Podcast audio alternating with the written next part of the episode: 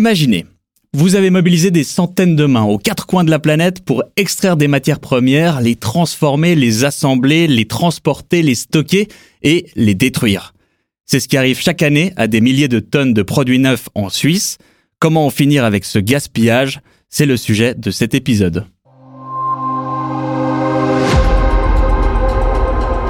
Mon œil, le podcast engagé de Public. Je m'appelle Damien Vega et aujourd'hui on s'intéresse à la destruction de produits neufs par les plateformes de vente en ligne. À l'heure de l'urgence écologique, détruire des objets fonctionnels semble une aberration. Pourtant, dans un monde dopé par la surconsommation et la recherche de nouveautés permanentes, c'est un usage courant.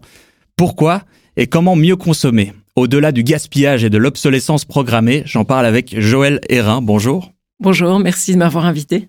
Joël, tu es experte en système de consommation chez Greenpeace Suisse.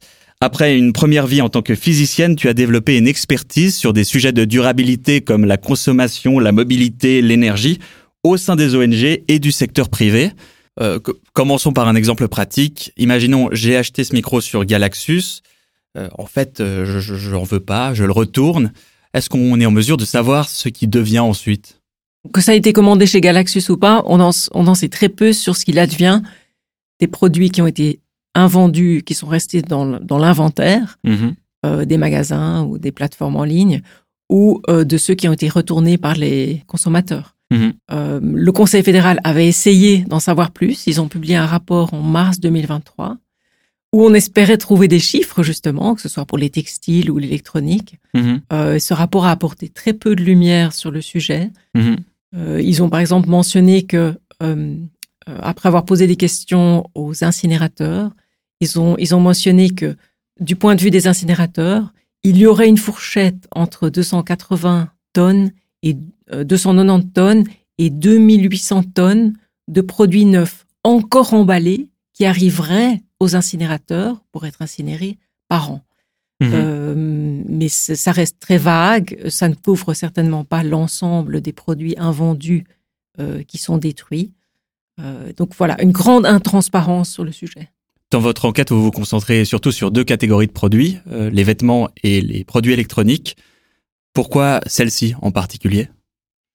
Euh, alors nous, nous, sommes, nous sommes attachés surtout aux textiles et aux produits électroniques euh, à cause de leur impact environnemental. Mhm. Si on considère le secteur textile et le- la région Europe, disons, ce, ce secteur est le quatrième secteur qui a le plus grand impact environnemental après l'alimentation, l'habi- l'habitat et la mobilité. Mm. Et si vous prenez les, les, les produits électroniques, si on prend un exemple concret de l'iPhone 11 par exemple, euh, sa production a généré euh, 72 kilos de CO2 et a nécessité l'utilisation de 12 000 litres d'eau, Mhm. Pour donner un exemple. Et c'est de nombreux euh, métaux, euh, matériaux euh, plus ou moins rares euh, extraits aux quatre coins de la planète, je suppose aussi. oui, tout à fait. Ça représente combien de tonnes euh, d'invendus détruits du coup? Enfin, dans votre enquête, est-ce que vous avez réussi à faire des estimations? Euh, alors oui, comme nous avons envoyé un questionnaire euh, à huit détaillants, euh, nous avons pu obtenir certaines informations sur les quantités d'invendus euh, et on a, on, on a essayé de faire, euh, d'avoir une vue d'ensemble de la quantité d'invendus qui seraient détruits. Euh, ça, on a réussi euh, plus ou moins à avoir une estimation pour ce qui est de l'électronique Mhm. et des produits électroménagers. Euh, donc le, le questionnaire a été envoyé à, à, à huit détaillants. Nous avons choisi d'envoyer, en ce qui concerne les textiles, à, le questionnaire à trois détaillants, les trois détaillants qui n'avaient pas répondu au Conseil fédéral, Mhm. c'est-à-dire Zalando, Inditex et H&M. Euh, et du côté euh, produits électroniques, électroménagers, on a sélectionné les plus grands euh, détaillants de produits électroménagers et électroniques Mhm. qui dépassaient un chiffre d'affaires de 190 millions de francs suisses par an. Donc Foost, Interdiscount, Digitech Galaxus, Prague.ch et Apple. Oui. Et du coup, ça donne quoi? Il y a beaucoup de différences entre les détaillants? Euh, alors, il y a des différences en termes de transparence. Certains se sont montrés euh, moins transparents que d'autres, en particulier Digitech Galaxus, Mhm. euh, ce qui a justifié pour nous, euh, qui était une- en tout cas une des justifications pour le fait d'observer un petit peu de plus près ce qu'ils faisaient Et c'est pourquoi les militants de Greenpeace avaient commandé 25 objets sur sur les plateformes, la plateforme de Digital Galaxus. Ils les ont munis de traceurs, ils les ont réemballés, ils les ont renvoyés en parfait état de fonctionnement aux aux fournisseurs mhm. euh, et ils ont pu observer que 6 sur les 25 avaient été détruits. Ça tombe bien que tu mentionnes ça justement parce qu'on a pris un extrait de d'une vidéo que vous avez produite exactement euh, sur le sujet. Vous avez placé des capteurs GPS, notamment sur un toaster, donc, dont je te propose de suivre euh, le parcours ensemble en vidéo. Mais les trois autres, dont notre grippin, sont bloqués depuis quelques jours ici à Bâle, près de la frontière avec l'Allemagne. Nous avons donc pris le train pour aller voir de plus près ce qui se passe.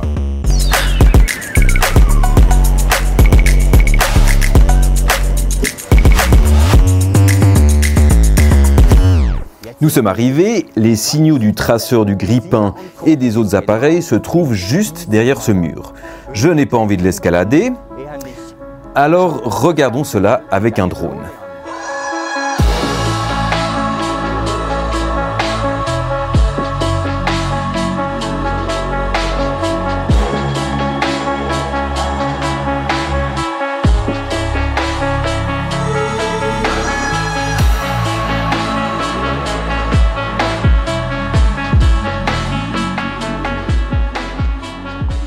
Ce que nous avons vu, c'est un centre de recyclage.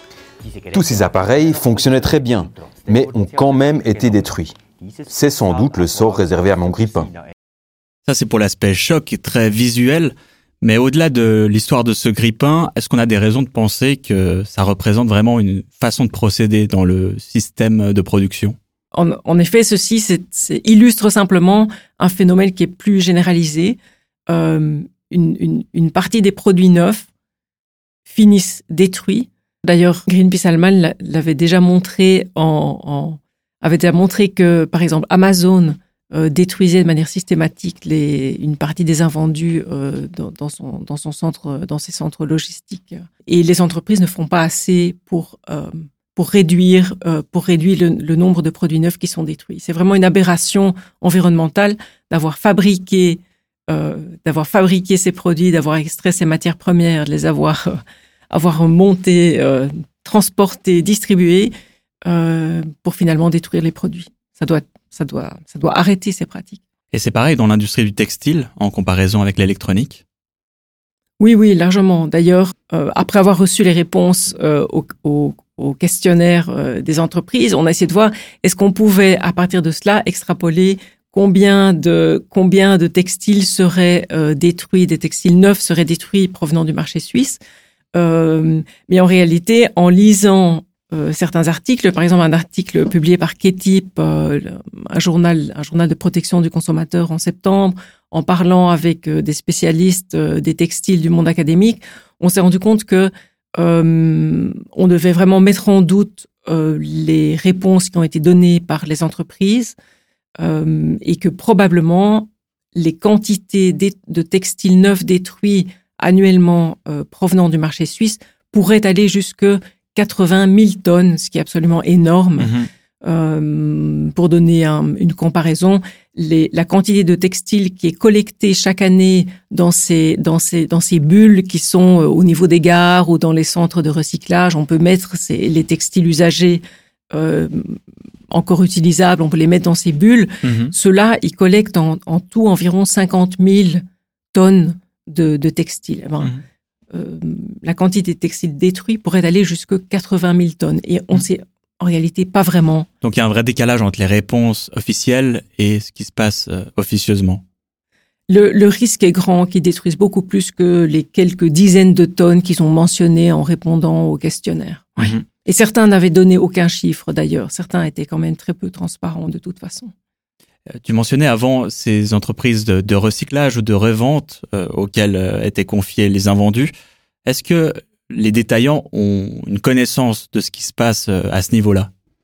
Alors, on leur a demandé, ça, ça, ça, faisait partie des choses que nous voulions leur demander, c'est quand ils, quand ils confient une partie des invendus à des entreprises tierces à des fins de réutilisation ou à des fins de euh, redistribution euh, pour, une, pour une seconde vie, donc euh, marché de seconde main, etc., est-ce qu'ils est qu'ils exigent des preuves de ce qui se passe réellement? Mhm. Parce que c'est tout à fait possible que cette entreprise tierce, elle-même, elle ne, elle ne réussisse à écouler que une petite partie, mais Mhm. qu'une grande partie finisse quand même détruite au Mhm. bout du compte. Euh, et la réponse, c'est que très peu exigent euh, des preuves, et les seules preuves qu'ils mentionnent euh, concernent les quantités de produits qui finissent recyclés, c'est-à-dire détruits. Mhm. Ils, ils ne reçoivent pas de preuves de ce qui est effectivement réutilisé. Mhm. C'est peut-être pour ça aussi qu'il y a des fois des différentes de chiffres, parce qu'il y a cette opacité à ce niveau-là. Ouais. Euh, mais détruire des objets fonctionnels, a priori, ça n'a pas l'air d'être un très bon calcul économique. Pourquoi les fabricants font ça?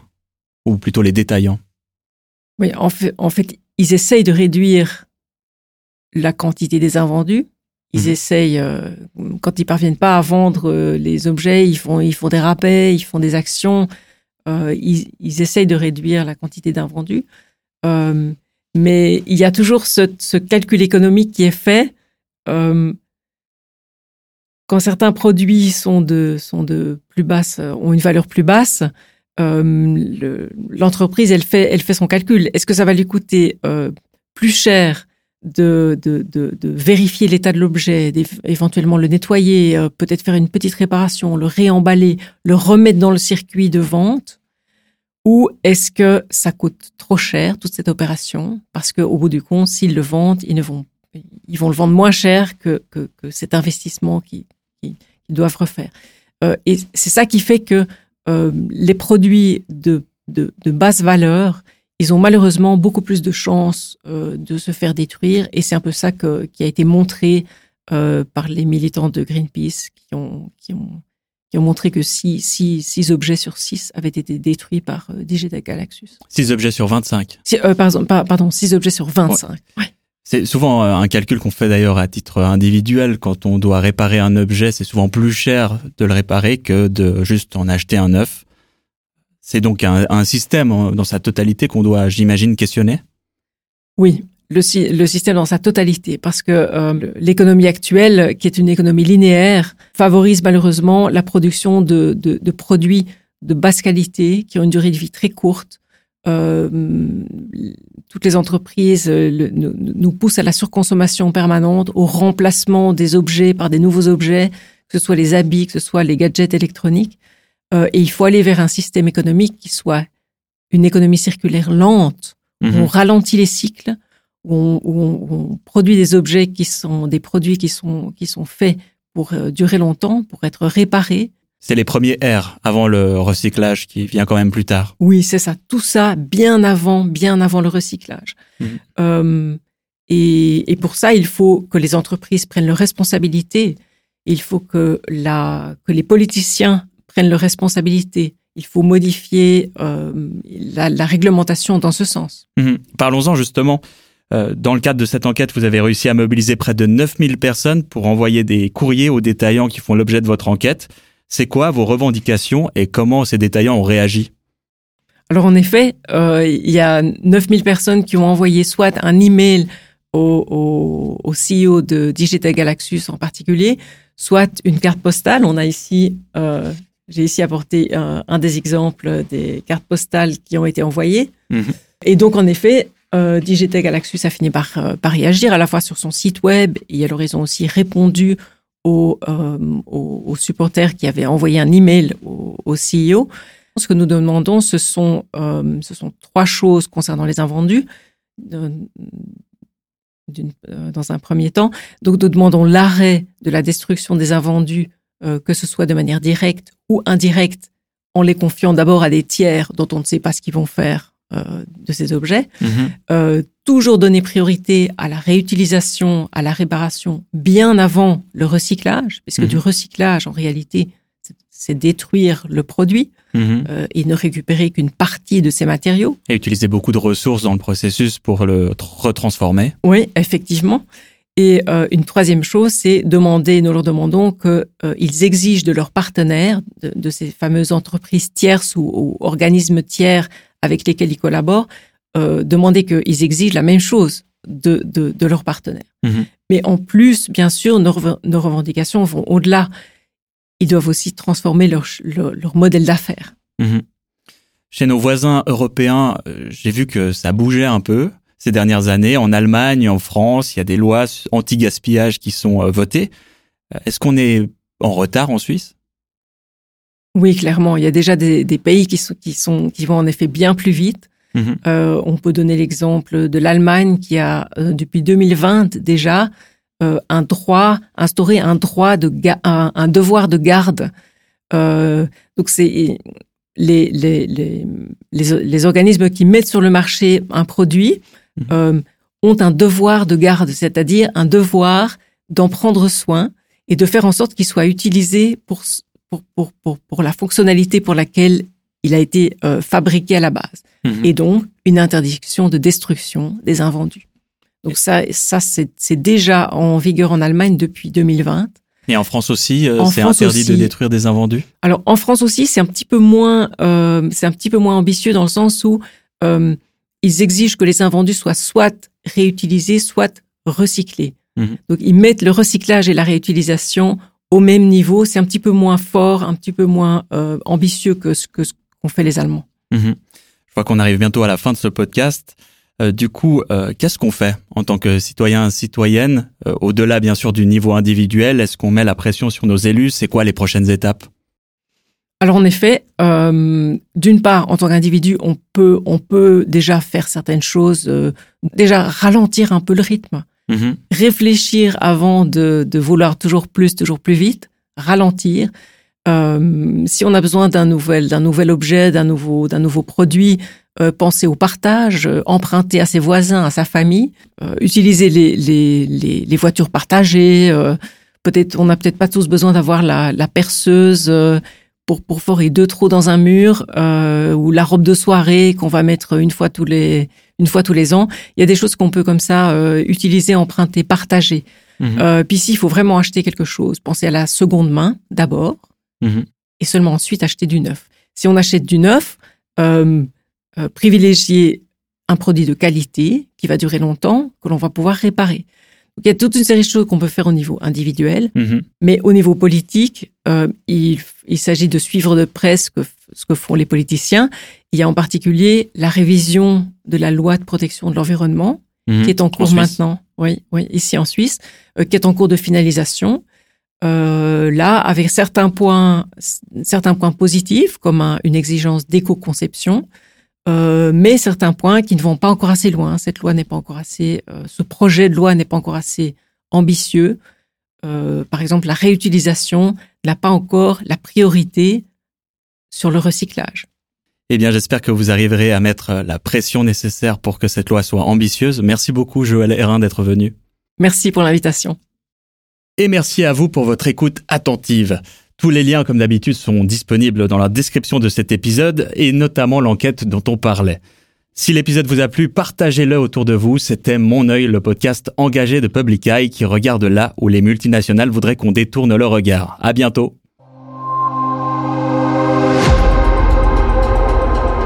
Mon œil, le podcast engagé de Public Eye.